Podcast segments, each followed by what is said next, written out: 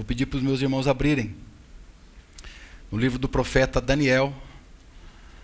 Nós vamos tomar aqui algumas porções do capítulo 1.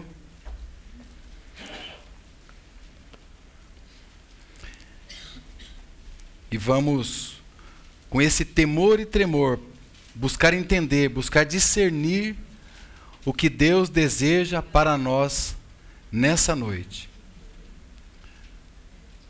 Livro do profeta Daniel, no capítulo 1. Eu vou ler do, do versículo 1 para que nós tenhamos então um contexto até o versículo 8. No terceiro ano do reinado de Joaquim, rei de Judá, veio Nabucodonosor, rei da Babilônia, a Jerusalém e a sitiou. E o Senhor entregou nas suas mãos a Joaquim, rei de Judá, e uma parte dos utensílios da casa de Deus. E ele os levou para assinar para a casa do seu Deus, e pôs os utensílios na casa do seu Deus, e o tesouro na casa do seu Deus. E disse o rei a Aspenaz, chefe dos eunucos, que trouxesse alguns dos filhos de Israel, da linhagem real e dos nobres, jovens em quem não houvesse defeito algum, formoso de aparência, instruídos em toda sabedoria, sábios em ciência, entendidos no conhecimento e que tivessem habilidade para viver no palácio do rei, a fim de que fossem ensinados nas letras e na língua dos caldeus. E o rei lhes determinou a ração de cada dia, da porção do manjar do rei e do vinho que ele bebia, e que assim fossem criados por três anos, para que no fim deles pudessem estar diante do rei. E entre eles se achavam dos filhos de Judá, Daniel, Ananias, Misael e Azarias. E o chefe dos eunucos lhes pôs outros nomes, a saber, a Daniel pôs Beltesazar, a Ananias o de Sedraque, a Misael de Mesaque e o de Azarias de Abdinego. E Daniel assentou no seu coração não se contaminar com a porção do manjar do rei, nem com o vinho que ele bebia. Portanto, pediu ao chefe dos eunucos que lhe concedesse não se contaminar. Ora, Deus deu a Daniel graça e misericórdia diante do chefe dos eunucos. Agora o versículo 20.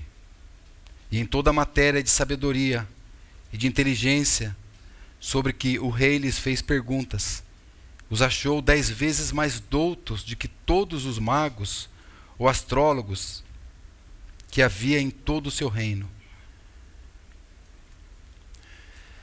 Senhor, nós te damos graças pela tua palavra, Senhor. Reconhecemos de todo o nosso coração a necessidade da inspiração do alto, Senhor, da tua luz, para que a gente possa ver o que o Senhor quer nos falar essa noite. Ajuda-nos, Senhor, socorre o teu povo, socorre os teus filhos, socorre as tuas filhas, do menor ao maior que aqui se encontra. Ministra aquilo que o Senhor deseja ministrar e falar, segundo Senhor a tua palavra, como nós precisamos dela. Para a glória e para a honra do teu nome, ó Pai, oramos em nome de Jesus. Amém, Senhor. Amém. Amém, meus irmãos. Então, tenho compartilhado com os irmãos aqui na oportunidade que o Senhor tem me concedido através dos irmãos, de compartilhar o tema é, discernimento espiritual. Nós já vimos então algumas porções e à luz do que nós estamos vendo aqui dessa passagem, eu quero, com a ajuda do Senhor, ver como foi o discernimento espiritual nesse tempo, nessa época, através dessas vidas. Qual foi a luz que o Senhor deu a estes homens para que eles pudessem se manter firmes e não se contaminar perante aquele reino, aquele reinado, aquele mundo, aquela nação e se manterem então em pé. Irmãos, eu sei que não é tão simples esse, esse tema. Confesso aos irmãos que eu tenho buscado também uma luz diante do Senhor, mas simplificar e resumir em palavras, discernimento espiritual não é algo tão simples, mas é algo extremamente importante. Quantas coisas nos sobrevêm durante um dia, por exemplo? E quantas delas nós simplesmente atropelamos, ou passamos por cima, ou usamos a nossa habilidade natural, ou usamos o nosso conhecimento, a nossa experiência pregressa, e não buscamos a revelação do alto. Então não é um tema simples. Então a dificuldade de explicar em poucas palavras. Mas o conceito, irmãos, e é o que nós temos que fazer aqui hoje, como fez o escritor aos Hebreus. Quando ele está lá compartilhando no capítulo 11 a respeito da fé, por exemplo, parece que há uma dificuldade de nós entendermos o que é fé. E de fato não é um termo simples de se explicar. Então o que o autor passa a fazer? Ele começa a mostrar homens. Ele começa a mostrar então é, aqueles que negaram a sua própria vida e abraçaram com toda força e firmeza a sua fé. Então ele passa a falar. Ele passa a falar de Abel, passa a falar de Enoque, passa a falar de Noé, passa a falar de Abraão, passa a falar de Sara, de Sansão. Então é isso que o autor nos faz para que a gente possa compreender a despeito de todas as falhas que nós encontramos nesses nomes que eu acabei de citar. Mas é assim. A palavra de Deus sempre quer mostrar para nós exemplos para que nós possamos viver. E o fato é, irmãos, o fato é, como aqueles homens, nós também, por muitas vezes, nós também poderemos escorregar, algumas vezes cair, mas o Senhor está pronto para nos colocar de pé e prosseguirmos, e não andarmos segundo o curso desse mundo, mas com discernimento espiritual, com inteligência espiritual, com luz do alto, que nós possamos continuar a nossa carreira, porque há uma carreira que está proposta. Então, o que nós temos nessas porções? Homens que viveram pela fé.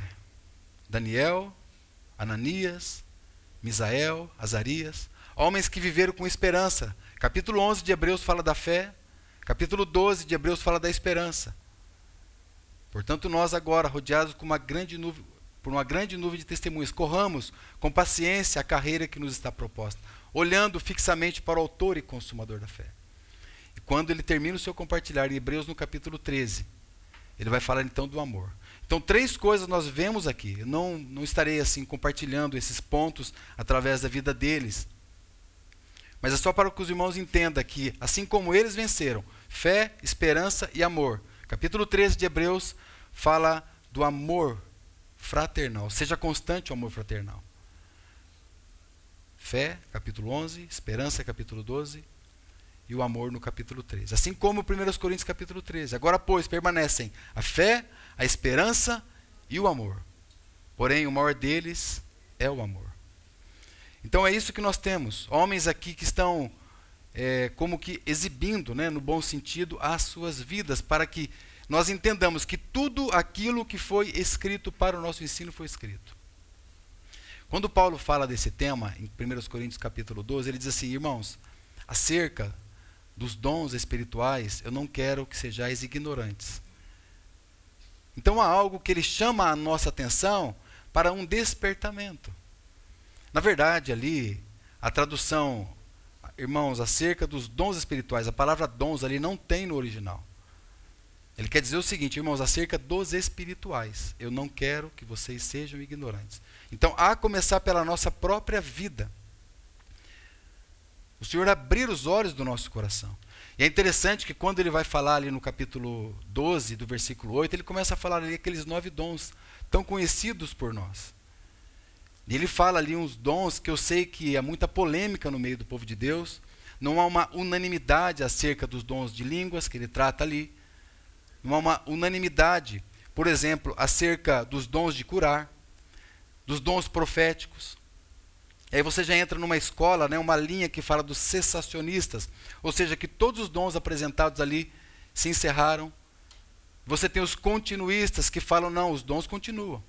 Mas, irmãos, quando nós olhamos para a própria experiência da igreja, a gente pode dizer que as duas linhas, elas têm a sua verdade. O fato é, Deus continua curando. O fato é, Deus continua profetizando através de seus servos. Porque a palavra profecia é falar aquilo que está na palavra de Deus. Ou seja, se alguém profetiza a parte da palavra de Deus, tem que ser eliminado porque é uma heresia. Então, quando nós olhamos para a palavra de Deus, o que nós estamos fazendo? O que foi que Daniel fez aqui, em especial a partir do capítulo 7? Porque do 1 ao 6 ele está falando de profecias. Do 7 até o capítulo 12, ele. Perdão. Do 1 ao 6 ele fala de questões históricas. E do 7 até o 12 ele fala de profecias. Então é isso que Daniel está fazendo. E é um livro extremamente importante quando nós tomamos ele ligados com o livro de Apocalipse, por exemplo. Ele acaba sendo uma chave de interpretação. Na verdade, a luz vem a partir do Novo Testamento. Mas lá nos dons de 1 Coríntios capítulo 12, nós temos lá de maneira muito clara o dons de discernimento. Discernimento. E é isso que nós precisamos. Quando Paulo compartilha isso a respeito desse discernimento no capítulo 12, ele já havia falado que o homem natural ele não discerne nada, lá no capítulo 2 de 1 Coríntios mesmo. O homem natural, ele só é discernido. O espiritual não é discernido por ninguém. Então ali, e aqui um cuidado, há um desdobramento do homem espiritual, porque do homem espiritual você tem o cristão carnal e o cristão espiritual. Olha o discernimento espiritual necessário de nós para nós mesmos. Qual tipo de cliente nós, de cristãos, nós somos? Porque esse desdobramento, irmãos, é muito sério. Quantas vezes, sem discernimento espiritual, nós nos tornamos crentes carnais? Eu ia falar crentes. Né? Nós vimos também, irmãos, em um, dos, em um compartilhar do discernimento espiritual, aquela serva de Deus chamada Ana. Como poucas ela pôde discernir no seu tempo, como que a necessidade de Deus.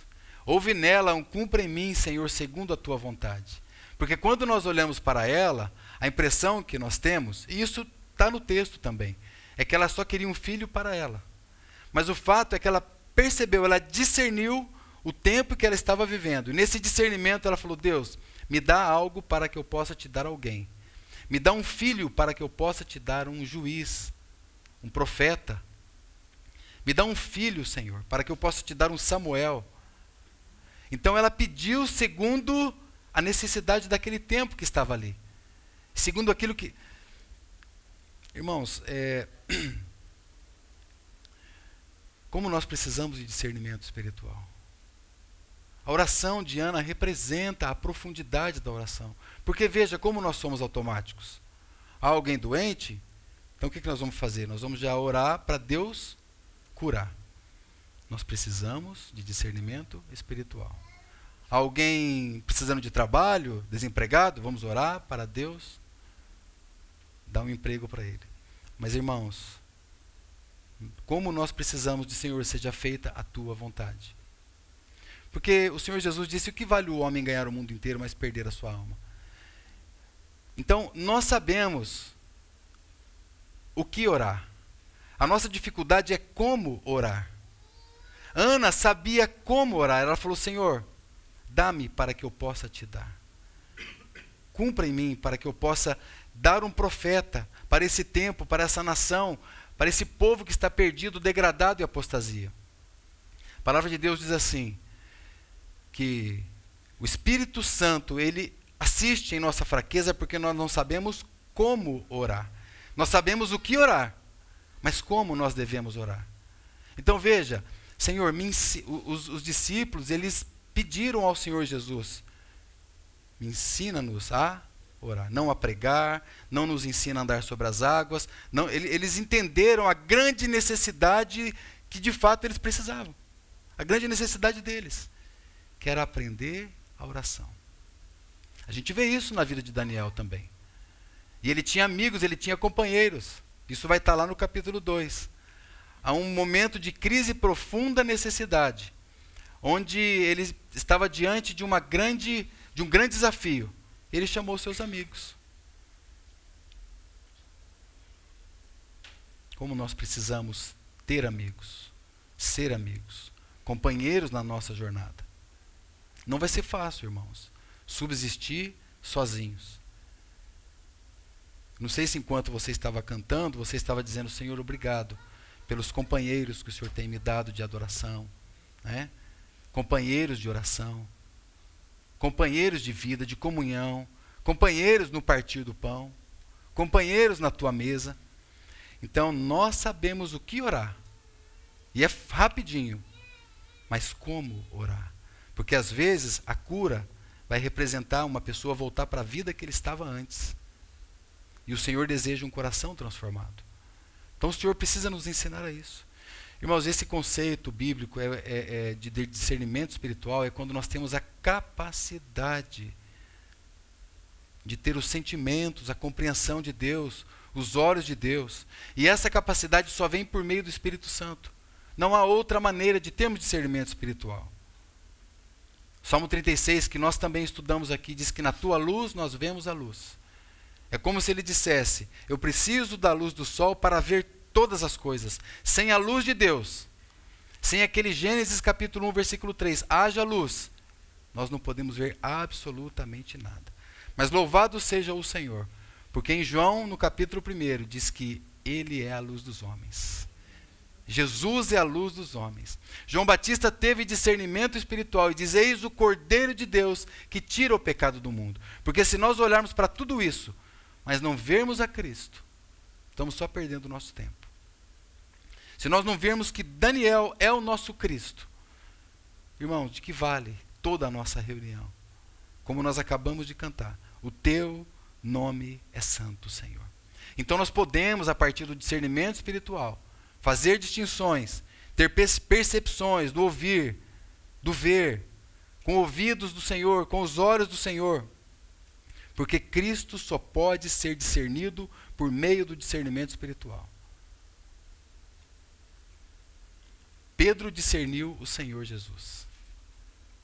Porque o Espírito Santo soprou a ele, soprou para ele. Ele disse: Tu és o Cristo, o Filho do Deus vivo.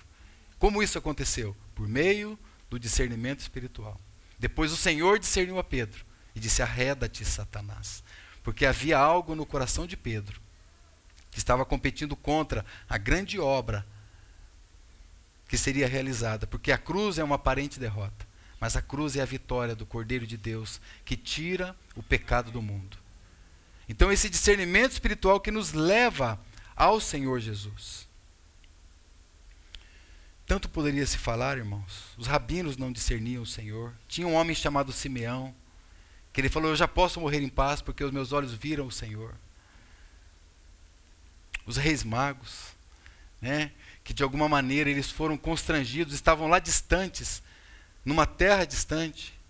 Eles entenderam a, a, a direção do Senhor, uma visão do alto, uma visão celestial e foram até o Senhor. Mas irmãos, me perdoe aqui essa longa introdução, mas ela é um pouco necessária para que a gente possa entender de onde nós paramos e como nós precisamos continuar.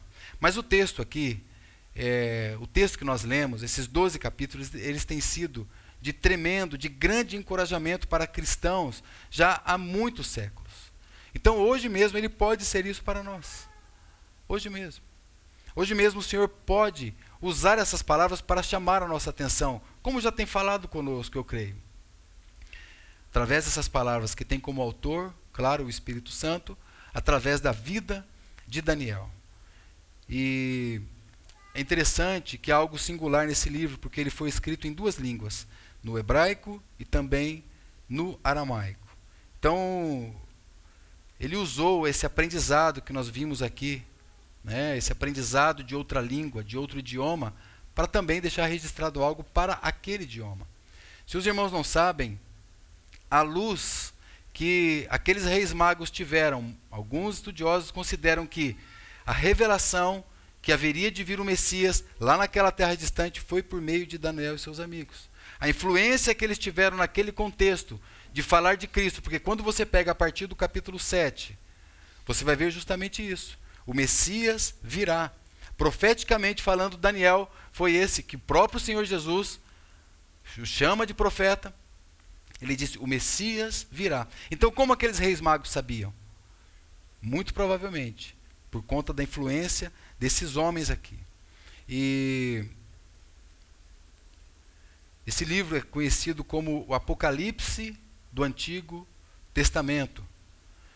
Como eu disse, o Senhor Jesus se refere a Daniel como profeta, o próprio apóstolo Paulo, conhecedor dos livros do Antigo Testamento, ele compartilha acontecimentos futuros. Quando você olha, por exemplo, a carta de 2 Tessalonicenses, toda essa Mateus capítulo 24, tudo isso se conjuga de forma é, apocalíptica.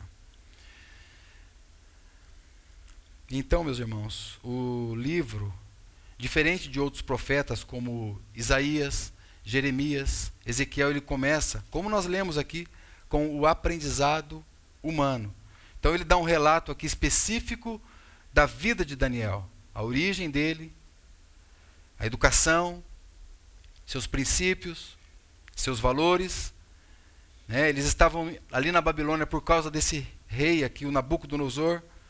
Né? O que, que tinha acontecido? Um cativeiro, eles tinham sido exilados, eles tinham sido expatriados. Então o povo de Deus, o povo Israel, o povo judeu, por causa de pecaminosidade, por conta de não observar a lei de Deus, eles foram tirados, né, em especial por conta de não deixar a terra descansar no sétimo ano. Eles deveriam cultivar a terra seis anos e descansar no sétimo ano. Essa foi uma das coisas que eles não, não fizeram. Além da degradação moral, espiritual, apostasia por consequência de tudo isso.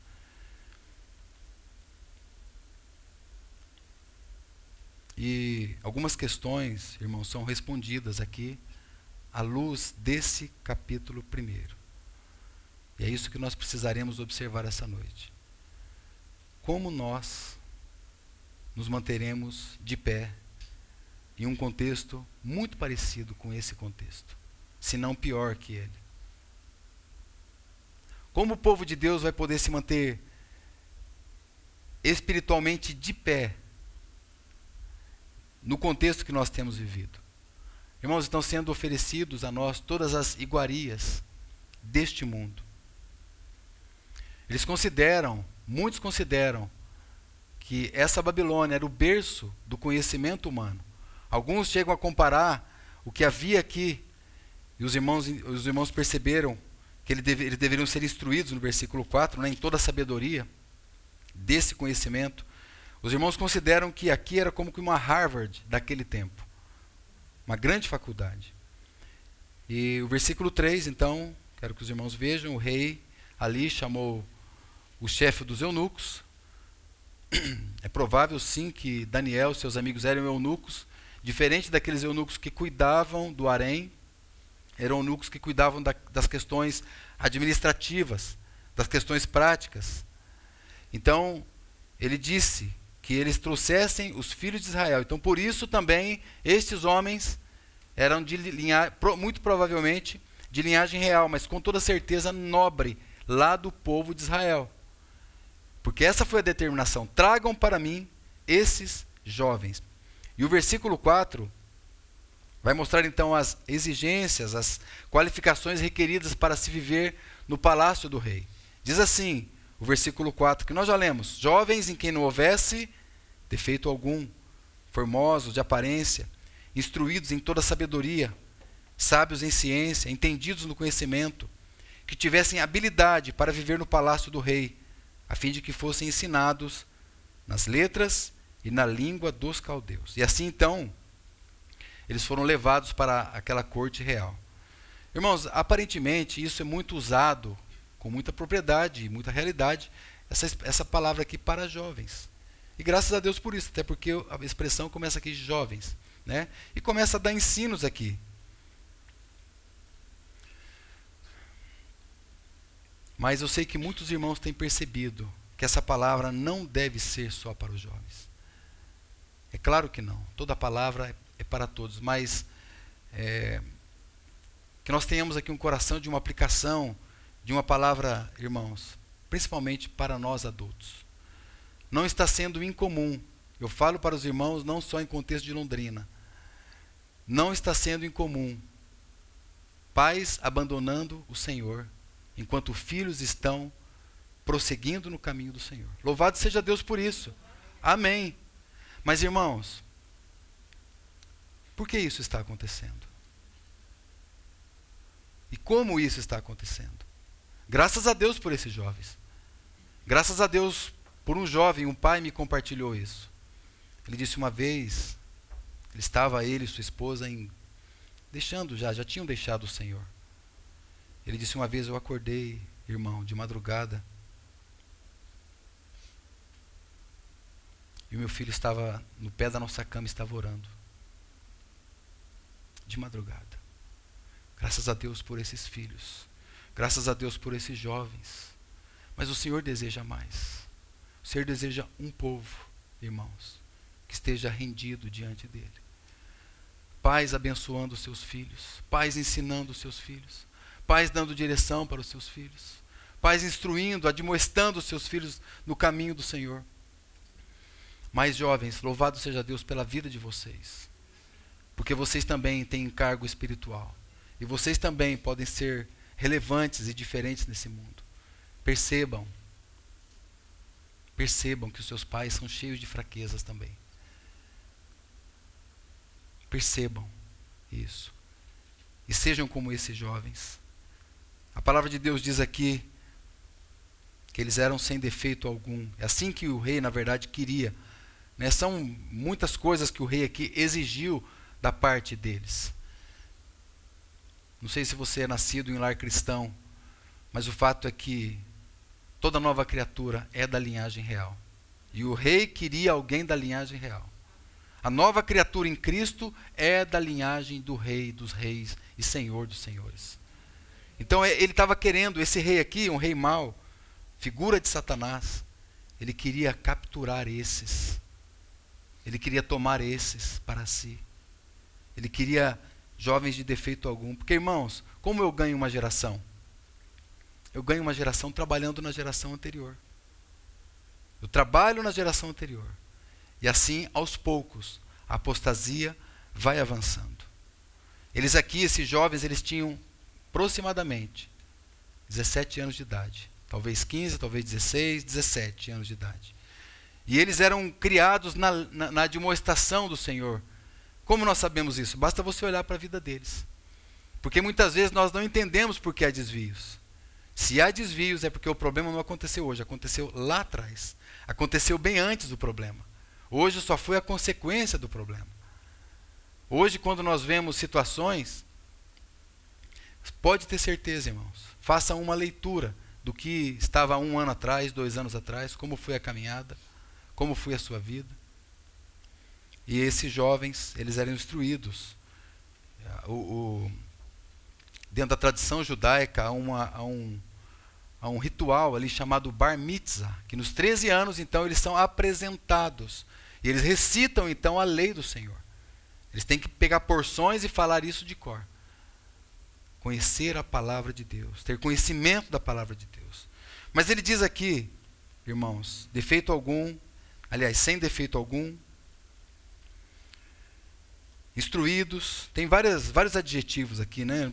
Poderia falar sobre eles, mas sábios, sábios em ciência ou em conhecimento, entendidos, habilidosos, a fim de serem ensinados. E aqui estava o propósito, no final do versículo 4. A fim de serem ensinados nas letras, isso está referente à cultura, ou seja, eles deveriam ser culturalmente instruídos, como eles deveriam ser, como os caldeus na Babilônia. É, estava o desejo era implantar uma cultura neles. Irmãos, quando o Senhor colocou o homem no jardim do Éden, ele colocou lá com dois propósitos específicos: cultivar e guardar o jardim. Esse, essa deveria ser o trabalho deles ali. Agora, cultivar e guardar. Eu acho que para nós definirmos esses textos é tranquilo. Agora, a expressão cultivar está relacionada com a palavra culto. Você foi colocado num jardim para cultuar ao Senhor. Não só cultivar a terra, não só trabalhar, não só plantar e colher, mas cultivar, cultuar a Deus e guardar, estar atento, observando com a carga no coração. Porque muitas vezes não é que nós precisamos de oração. Muitas vezes é a oração que já tem que estar vindo como verdade e realidade na nossa vida. É como a palavra de Deus disse, porque o inimigo ele anda ao redor. Em Efésios, no capítulo 6, vai falar: tome toda a armadura de Deus. Estejam prontos, estejam armados, estejam preparados. Então, há uma batalha, por isso cultivar e guardar. E na língua, isso está relacionado ao idioma, né? final do versículo 4. Então, o rei ali, ele determina a implantação da cultura babilônica nesses jovens aqui. E isso consistia basicamente, está no texto que nós lemos, em, primeiro, é, alterar o idioma deles, mudar o nome deles e mudar a alimentação deles. E é isso que nós vimos no versículo 5 e eu quero dar um destaque a esse ponto. Versículo 5 diz que o rei lhes determinou a ração de cada dia, a porção do manjar do rei e do vinho que ele bebia. E que assim eles fossem criados por três anos para que no fim pudessem estar diante do rei. Aqui estava um processo de implantação da cultura babilônica. Três anos. Trabalhem com eles por três anos. Eles estão lá, daquela maneira, sábios, entendidos. Ah, um detalhe. Essa uma das expressões que eu li a respeito dos adjetivos dele, o rei requereu que eles tivessem discernimento. Discernimento eles pudessem compreender, fazer distinções, fazer comparações. E esse processo de três anos, irmãos, seria o tempo então para que eles pudessem abraçar a cultura daquela Babilônia. Os irmãos sabem, é uma analogia conhecida, eu não tenho uma melhor do que essa, mas é, se você pegar a rã né, e jogar numa, numa, numa panela, numa bacia de água quente, o que, que vai acontecer? vai pular, né? Imediatamente. Mas se você coloca na água fria, liga o fogo e aos poucos você vai esquentando, o que acontece? Ela não percebe. O, é, o seu corpo é, é, é próprio para estar tá sendo adaptado, adaptando ali ao, ao processo, até que ela morre cozida no final. Então é isso que no final das contas o rei estava desejando para eles. E um outro ponto, versículo 7. Mudaram os nomes e o seu idioma. E o chefe dos eunucos lhes pôs outros nomes. Saber Daniel, Beltzazar, Ananias, Sedraque, Misael, Mesaque, Azarias, Abdinego. Ou seja, irmãos, eu quero mudar a identidade deles. Eu quero mudar o comportamento deles. Eu quero mudar a compreensão que eles têm a respeito de si mesmos. Eu quero que tudo aquilo que eles aprenderam a respeito da lei de Deus fique para trás. Traga só o conhecimento, só essa habilidade que vocês têm. E houve a mudança dos nomes, né? Depois, se os irmãos tiverem tempo, olhe o significado que era o nome deles para o significado do nome que passou, passou a ter outros nomes. Então isso muda drasticamente, porque enquanto o nome hebraico fala de nomes relacionados ao Deus de Israel, o nome novo fala a respeito dos deuses da Babilônia. Ele, ele troca os nomes, então passa a ter outra, outra definição. Ou seja, eu quero que vocês mudem de identidade. Todo o seu passado na Terra Prometida. A casa de Deus ficou para trás. Esquece. Esquece isso. Esquece a casa de Deus. Esquece a comunhão com os santos. Deixa isso para trás. Agora vocês estão no melhor lugar que todo mundo deveria e gostaria de estar. Né? Nos palácios, nas mansões desse mundo. Mas agora lembre de uma coisa: aqui vocês são vassalos. Aqui nós mandamos em vocês. Irmãos, qualquer semelhança com esse mundo não é mera coincidência.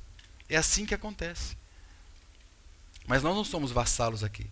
Nós somos peregrinos e forasteiros. Mas no nome do Senhor, na autoridade do nome do Senhor. A palavra de Deus diz que nós podemos pisar na, em serpentes. Então, isso fala de o que Deus nos faz e o que Deus nos torna a partir do novo nascimento aqui neste mundo. Porque o objetivo desse mundo era o objetivo do rei lá. Era tor tornar eles caldeus por dentro e por fora. Ou seja, se conforme com essa nação, se conforme com essa cultura. E como que a gente pode, então, não ter, não resvalar os nossos pés? Né? É isso que a gente está vendo aqui, irmãos. Né? O trabalho que nós estamos hoje tem nos corrompido? Temos tido discernimento espiritual do ambiente profissional nosso? Nas escolas, o meio de ensino. Vocês sabiam, irmãos, pais, vocês sabiam que 50% dos filhos que entram na faculdade, eles desviam depois? 50%? Eu ouvi o relato de um, de um, um irmão, ele morou em Londres por muito tempo.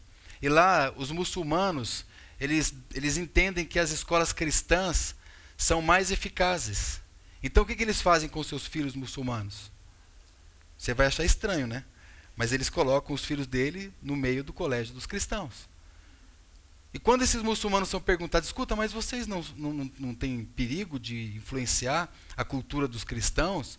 O ensino dos cristãos na vida dos seus filhos? Eles disseram não, não tenho medo nenhum. Isso não acontece porque a nossa cultura, o nosso ensino acontece dentro de casa. Nós andamos com nossos filhos e estamos ensinando o Alcorão para eles. Nós estamos na mesa sentados, nós estamos falando a respeito de Maomé. Estamos falando a respeito do nosso Deus. Temos medo não. A gente só quer o ensino deles. Não tem problema nenhum, nós não, eles não serão influenciados.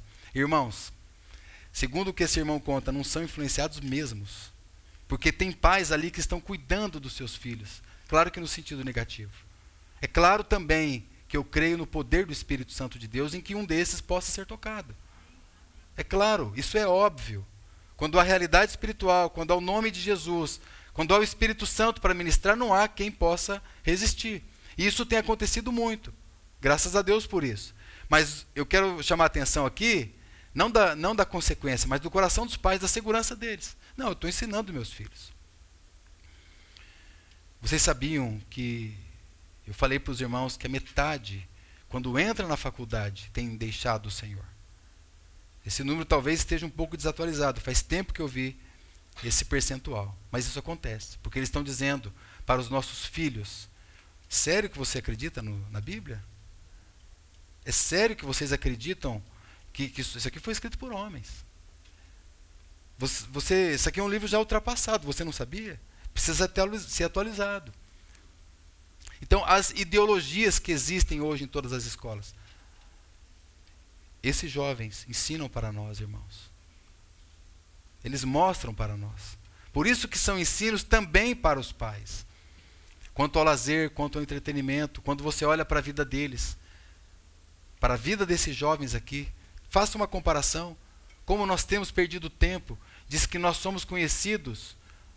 Nós cristãos, segundo já disseram, nós somos conhecidos não pelo tempo que nós estamos ocupados, mas é pelo tempo que nós estamos livres, desocupados. O que nós fazemos com os nossos tempos de ócios? Né? Então, tudo isso é um trabalho dessa Babilônia que nós vivemos. Quando você lê Apocalipse capítulo 17, você vê ali uma menção clara e direta sobre a Babilônia os vinhos da contaminação. Observe lá depois. Então nós descobrimos que isso aqui é uma verdade, uma realidade até os dias de hoje. E como nos manter firmes? É possível? Sim, irmãos. É possível estar na Babilônia sem ser contaminado por ela. Porque aqui é uma questão de vida eterna. O fato é, o fato é os prazeres da Babilônia são mais perigosos do que a espada da Babilônia. Bem mais perigosos. Mas eles não queriam se contaminar. Eles sabiam que, ela, que a canoa podia estar na lagoa, mas a lagoa não podia estar na canoa. Como nós podemos então expressar né, esse reino de Deus aqui? O que definia a vida daqueles jovens, a sua identidade em Cristo. Mas vamos avançar, irmãos. Porque o mundo está tentando te influenciar. Vamos avançar um pouco mais. Discernindo que o Senhor é poderoso para guardá-los. Nós temos que ter esse discernimento. Nós estamos guardados pelo Senhor, nossos filhos estão guardados pelo Senhor, mas tem uma coisa. Versículo 8. Versículo 8 diz uma, algo muito importante. E Daniel assentou no seu coração não se contaminar com a porção do manjar do rei, nem com o vinho que ele bebia. Portanto, pediu ao chefe dos eunucos que lhe concedesse não se contaminar. O nome Daniel significa, irmão, julgamento de Deus, ou Deus julga. Ele era da tribo de Judá, possivelmente, né? Fosse de uma linhagem real, como eu disse. Agora, o detalhe que eu quero chamar a atenção aqui é que é, é, um termo que muitas vezes nós usamos, isso, irmãos, ele é bíblico em partes. Porque a gente diz assim, ah, se o senhor não guardar, e é verdade, se o senhor não guardar, está tudo acabado.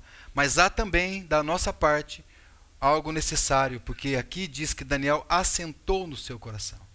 Isso é uma resolução da parte dele. É algo subjetivo. É algo que está como uma ação a partir do que Deus fez na vida dele. Essa expressão, em outra versão, diz ele propôs no seu coração. Uma outra versão diz ele resolveu não se contaminar com a porção do manjar do rei. Então veja isso. Ele estabeleceu, ele determinou. Foi uma decisão que ele, é, é, essa expressão ele fala de uma decisão que ele toma não na hora, mas uma decisão prévia. Então o discernimento espiritual ele pode vir porque o meu coração está assentado e cheio da palavra, e cheio do Senhor, e cheio de Deus, e as oportunidades virão. E quando ela vier, você já determinou no teu coração: não. Eu não vou me contaminar.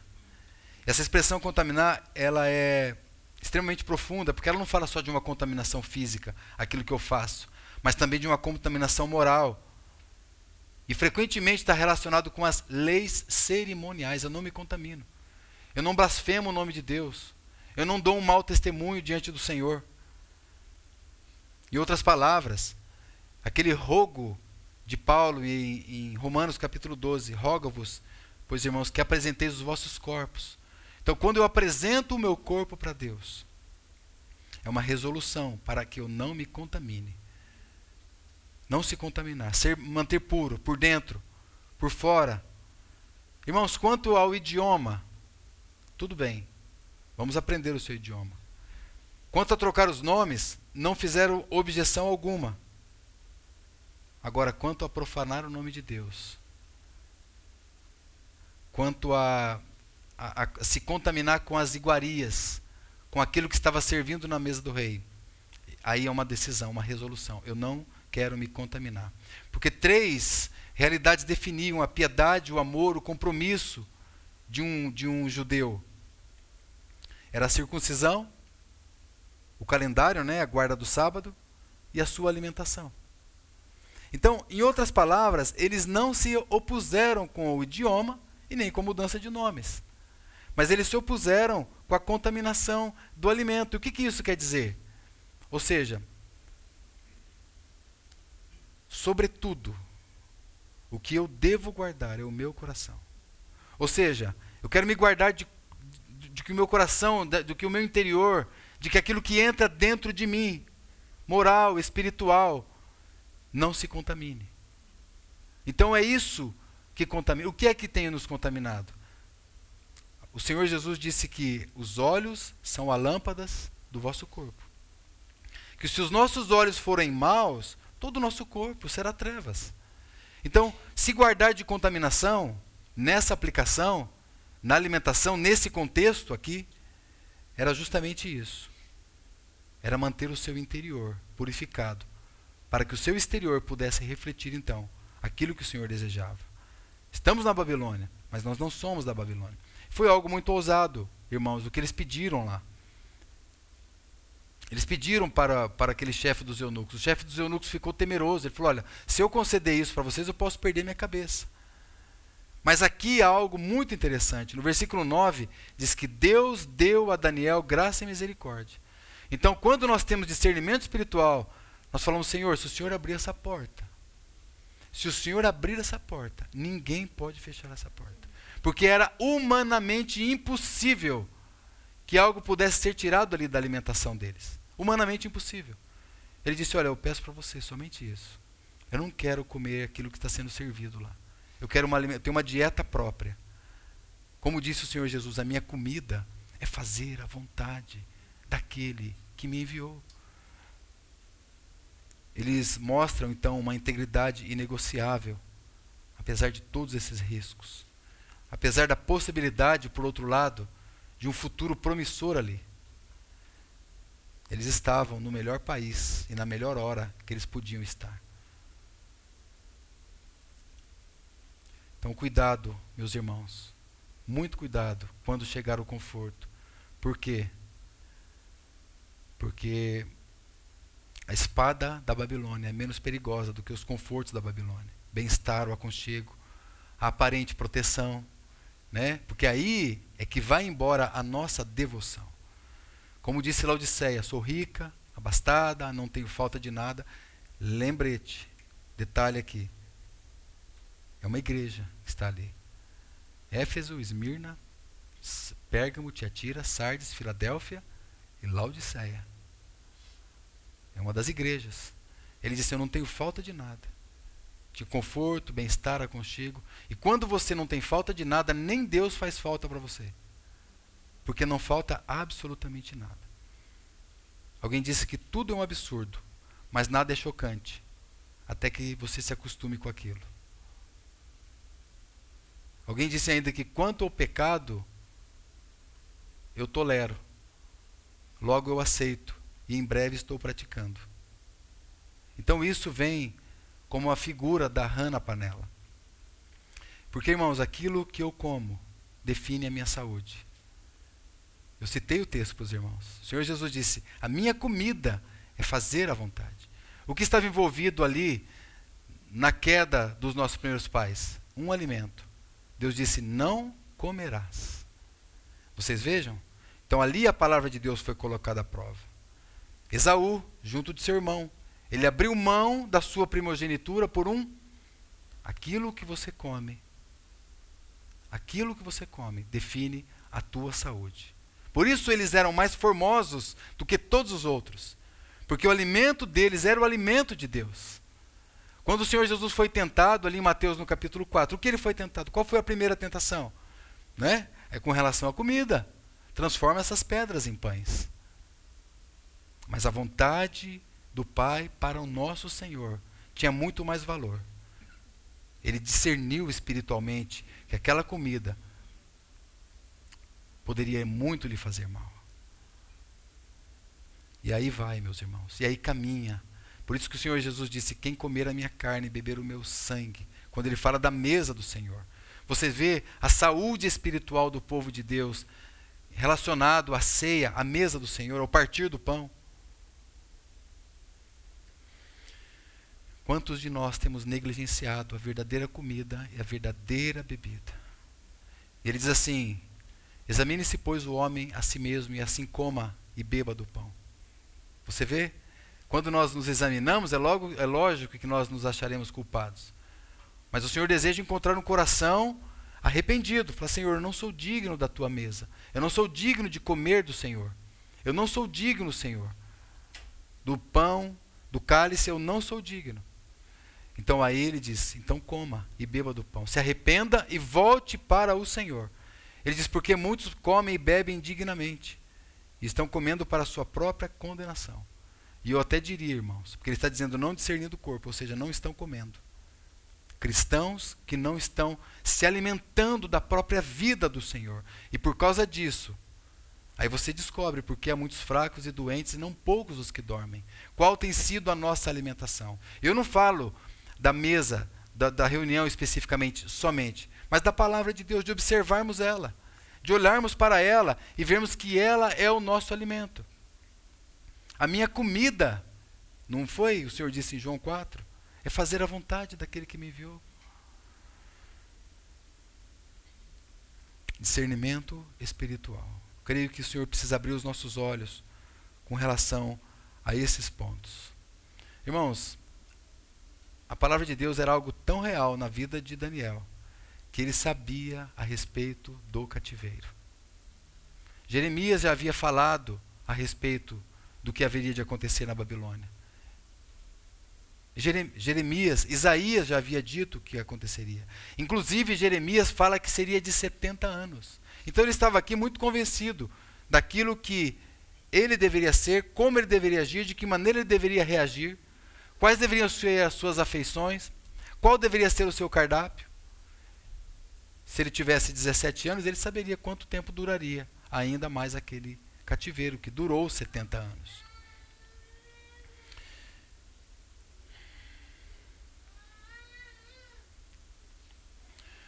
Há um irmão do passado chamado Jonathan Edwards, eu quero estar concluindo. E Jonathan Edwards, ele era um irmão pregador, ministro do Evangelho, os seus pais, seu avô era pastor também. E ele é, ele é conhecido por um sermão muito, muito famoso, que é aquele sermão Pecadores nas mãos de um Deus irado. Então, quando ele tinha 18 anos, lembrando que ele é do século 18, quando Jonathan Edwards tinha 18 anos, ele escreveu 70 resoluções. Eu incentivo os pais e os jovens aqui a buscar esses 70, essas 70 resoluções na internet e estudar cada uma delas. Meditar em cada uma delas. E ele começou a escrever um diário com essas resoluções, porque ele possuía muitas dúvidas acerca do seu futuro. Muitas mudanças, situações da juventude, incertezas, coisas que ele precisava resolver no seu coração. E ele foi escrevendo essas resoluções, serviu para ele como que uma bússola para, para nortear o, a caminhada que ele teria ainda pela frente. Ele fez isso por aproximadamente um ano. Durante um ano, aproximadamente, ele escreveu essas resoluções. E ele fez isso, escreveu para si mesmo como um compromisso pessoal. E dentre, é, assim, em resumo, essas resoluções, fala de uma devoção espiritual, fala de uma devoção da sua moralidade, integridade diante de Deus, um autocontrole a respeito das coisas que vêm a ele, disciplina, como ele deveria portar com relação à sua produtividade, eficiência, com relação à palavra de Deus, como ele deveria ser com relação aos outros, em termos de humildade, em termos de gratidão. Leia essas resoluções. Hoje nós vivemos um mundo de pessoas ingratas, irmãos. Não tem gratidão uns com os outros. Não reconhecem os outros. Não reconhecem uma mão estendida. A palavra de Deus fala isso, né? Que no final dos tempos os homens seriam ingratos, irreverentes. Quanto mais gratidão a Deus. Por que não há alegria, não há contentamento na salvação? Porque nós perdemos a gratidão. Perdemos a alegria porque não tem gratidão. Como nós precisamos. Então, Jonathan Edwards vai escrevendo a respeito disso. Eu vou ler duas ou três resoluções só para que os irmãos entendam. Assim como Daniel resolveu, tendo discernimento do seu tempo, Jonathan Edwards também, séculos depois, né, escreveu também essas resoluções. Uma delas ele diz assim, que na verdade é a primeira, das 70. Ele diz assim: Eu resolvi.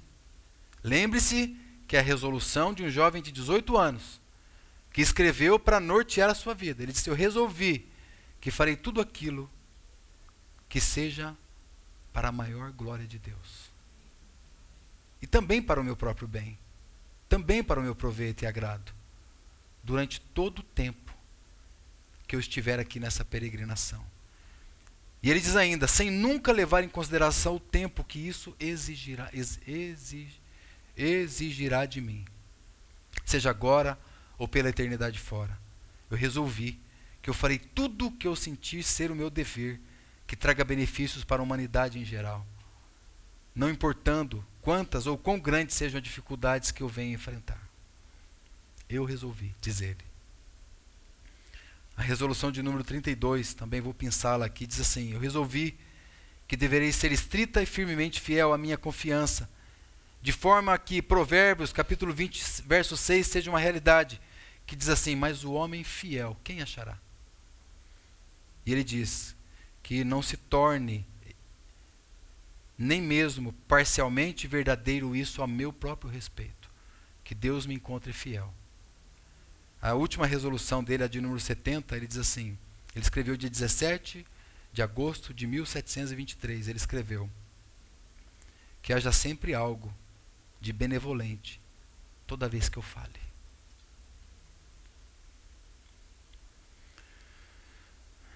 E Eduardo ele termina então orando, dizendo assim: Senhor, estou ciente de que eu sou incapaz de fazer qualquer coisa sem a ajuda do Senhor. Então, Senhor, eu humildemente te peço, através da Sua graça, que me capacite fielmente a essas resoluções, enquanto elas estiverem dentro da sua vontade. Em nome de Jesus Cristo, ele ora. Amém. Amém. Irmãos, é a palavra de Deus, é o discernimento espiritual, é a luz do Senhor, é uma vida de devoção, é saber como nós devemos orar como convém, nos apresentar diante de Deus como instrumentos, como sacrifícios vivos. Salmos capítulo 12, verso 6 diz que as palavras do Senhor são puras. Vocês vejam o que nós devemos comer, não nos contaminar. As palavras do Senhor são puras, refinada como a prata. Salmo 119, verso 140. A tua palavra, Senhor, é muito pura. Tem uma outra versão que diz: A tua palavra é puríssima. Salmo 119, verso 9. Como purificará o jovem o seu caminho? Observando segundo a sua palavra. Provérbios capítulo 30, verso 5. Toda a palavra de Deus é pura. Por isso, discernimento espiritual é sabermos aquilo que nós estamos comendo, aquilo que nós estamos nos alimentando. Somente, irmãos, a palavra de Deus está limpa e isenta de contaminações. Muitas coisas nós poderíamos falar a respeito do que nós lemos aqui. E quero só ver o último versículo então com os irmãos, versículo 17, que vocês vão descobrir então que assim conclui o versículo 17, o capítulo 1. Ora, esses quatro jovens, Deus deu o conhecimento e a inteligência. Essa palavra, inteligência aqui, discernimento. Conhecimento, inteligência, sabedoria. Veja só, Deus deu a eles conhecimento, inteligência, sabedoria. Mas a Daniel deu inteligência. Essa palavra é, uma, é um sinônimo da palavra discernimento, que também quer dizer discernimento, compreensão, você ser diligente, você ter percepção espiritual. E diz aqui, de todas as visões e sonhos. Interessante, porque houve um socorro da parte do Senhor a partir de um sonho que teve o rei, um sonho que perturbou, os irmãos se lembram, mas isso está lá no capítulo 2. Então, irmãos, louvado seja o nome do Senhor. Que isso possa nos ensinar. E alguém fez uma pergunta uma vez, ele disse: se você fosse acusado de ser cristão, será que haveria prova suficiente contra você? Que o Senhor encontre muitas provas e que sejamos réus confessos, né, diante do Senhor para a glória do Senhor. E como resultado, irmãos, em toda sabedoria e inteligência, verso 20 diz que eles foram encontrados dez vezes mais sábios. Havia discernimento espiritual nesses jovens. Que o Senhor nos encontre assim. Louvado seja o nome do Senhor. Vamos orar. Nós te damos, amado Senhor, muitas graças. Bendizemos pela tua palavra, bendizemos o Senhor pelos teus ensinos. Que o Senhor possa nos ajudar, Senhor. Não só no entendimento quão é difícil isso para nós, mas também na aplicação de tudo isso. Ajuda-nos para a honra, para a glória do teu nome, que nós sejamos encontrados aqui como Daniel, nessa Babilônia que nós vivemos, com entendimento, com discernimento, com luz do Senhor, com sabedoria em todas as coisas, no trabalho, Senhor, os filhos nas escolas desse mundo, que nós sejamos, estejamos ousados com relação ao trato para com os filhos dos nossos irmãos também, com cada um dos jovens que tem vindo para nós e se reunido conosco. Ó Pai, em nome do Senhor Jesus, como nós já sabemos que a tua palavra disse, pela boca do teu servo, que ousadamente disse que não ficaria nenhuma unha para trás, Senhor. Ó Senhor, nós queremos ser ousados assim também. E nos ajude a ter esse discernimento espiritual, para a honra, Senhor, e para a glória do teu nome. Em nome de Jesus. Amém.